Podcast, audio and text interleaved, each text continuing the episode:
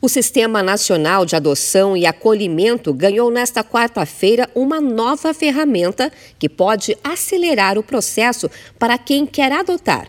Os pretendentes aptos vão poder visualizar as crianças e adolescentes disponíveis no cadastro de adoção.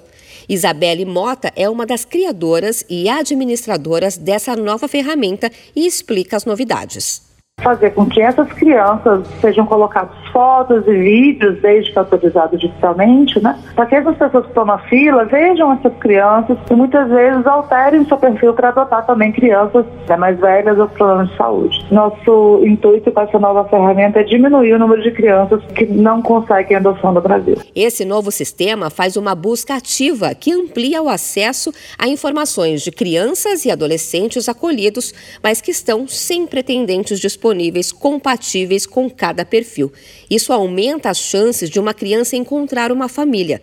Segundo o supervisor da área de adoção da Vara da Infância e da Juventude do Distrito Federal, Walter Gomes de Souza, os perfis de crianças mais procurados para adoção são crianças de até dois anos de idade. Essas famílias querem adotar uma criança de zero a no máximo dois anos que seja saudável e que não tenha irmãos. Então, esse perfil acaba já excluindo a possibilidade de adoção de 90% dos que estão aptos para adoção. O sistema de habilitação brasileiro permite ao candidato fixar o perfil preferido. Só que à medida que ele estabelece o perfil preferido, ele vai excluindo aqueles que têm potencial de imediata adoção. Adotar uma criança com esse padrão de perfil é um processo demorado, em média de 6 a 7 anos, mas em alguns casos tem processo que dura apenas um dia após a habilitação de quem pretende adotar.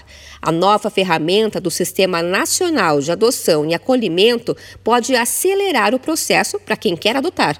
A ampliação do perfil também pode reduzir o tempo de espera para adoção. De São Paulo, Luciane Yuri.